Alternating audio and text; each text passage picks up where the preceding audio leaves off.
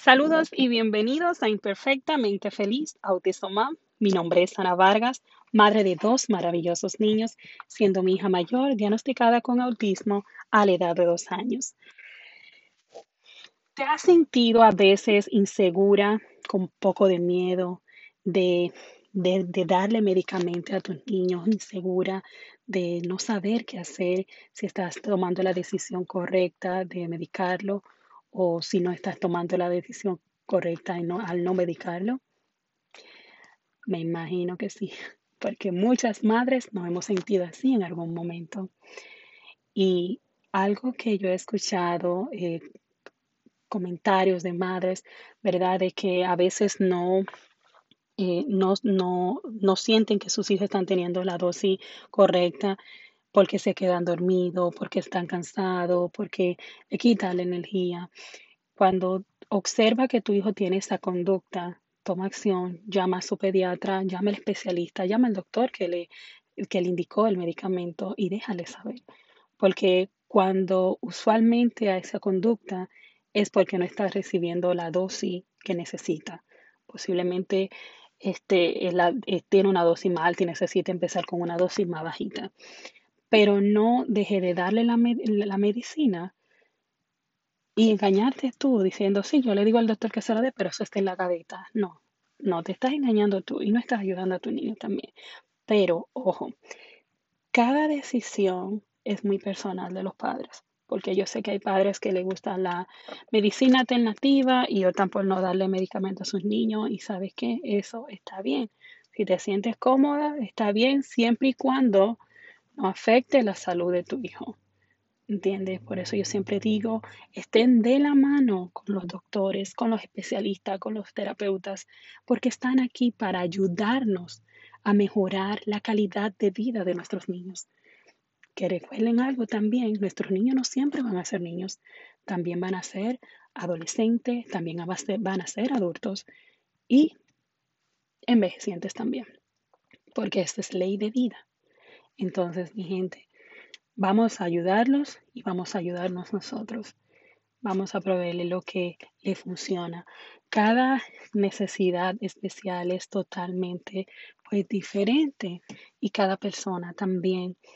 Y si deseas pues mejorar y dar un, un paso más adelantado, de la mejor forma es estando de la mano con los doctores, investigar, aprender, leer es muy importante, pero no dejes de dar esa, esa milla extra, de cuidar a tu familia, de protegerlo por un miedo, por un miedo de que, ay, si esa medicina no funciona, y, y, si, si, si no juega y se queda así, no, no, no, no, tranquila, los doctores saben su trabajo. Y algo que siempre digo, si no te sientes cómoda con un profesional, cambia, cambia, ve a otro. Porque el que no te funciona a ti no indica que el profesional no sea bueno, simplemente no te funcionó. Y estás en toda la libertad de poder ir a otro a otra clínica, a otro centro de terapia, a otro hospital, ver a otro especialista, estás en todo tu derecho. Entonces, quería dejarles saber, familia, que si ustedes ven esa conducta de que su hijo está durmiendo, está descansando, a menos que sea pues un efecto secundario, ¿verdad? Del medicamento, este, muy posiblemente está teniendo la dosis que no es. Y siempre déjale saber al doctor. Anota, el niño está durmiendo más, está teniendo menos energía, está pasando esto, su conducta puede ser que sea un poquito más agresiva. Todo déjaselo saber al doctor. Pero no dejes de darle su medicamento a tus niños. Eh, y, si, y como digo, es una decisión totalmente personal Duré muchos años para darle medicina a mi niña. Mi niña duraba días, mi gente, días sin dormir. Y créamelo, es muy fuerte. Y utilicé la dieta sensorial y todavía lo utilizo y me encanta. Este, eh, la dieta sensorial, cuando digo dieta sensorial, no me refiero a dieta de comida, sino de lo que necesita su cuerpo, presiones y, y, las personas que son encargadas de hacer la dieta sensorial son los terapeutas ocupacionales. Cada dieta sensorial es totalmente diferente. Entonces, no utilizaba medicamentos, pero yo utilizaba la dieta sensorial. y me sirvió por muchísimos años. Hoy en día, Mía toma medicina para dormir solamente.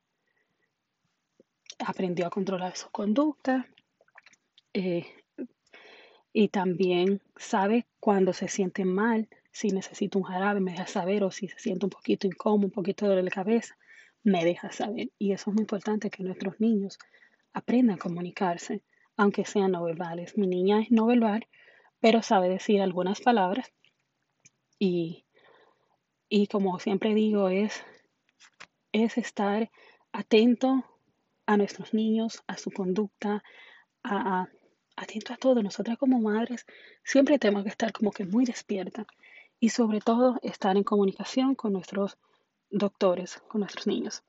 Así que nada, quería pasar por aquí, saludarlos a todos, hablarle brevemente de medicamentos, ¿verdad? Que si están recibiendo una dosis que no es, por favor consulte a su doctor. Si verán una conducta con, su, con sus niños, consulten a su doctor. Si no se siente cómoda recibiendo medicamento y quiere tratar otras opciones, hable con su doctor. Siempre déjelo saber, pero asegúrese de nunca poner en peligro la vida de su hijo. Si sabe que, eh, que su niño lo necesita, mamá, no te ponga una venda en los ojos. Toma acción. Le doy las gracias a todos por escucharme. Muchísimas gracias. Gracias por ser parte de Imperfectamente Feliz Autism. Te invito a seguirme en mis redes sociales, en YouTube, también en Facebook, Instagram y TikTok. Y nos vemos, Dios mediante, la próxima semana. Cuídense mucho. Recuerden vivir imperfectamente feliz, un paso a la vez, sin prisa y con mucha calma. Feliz día.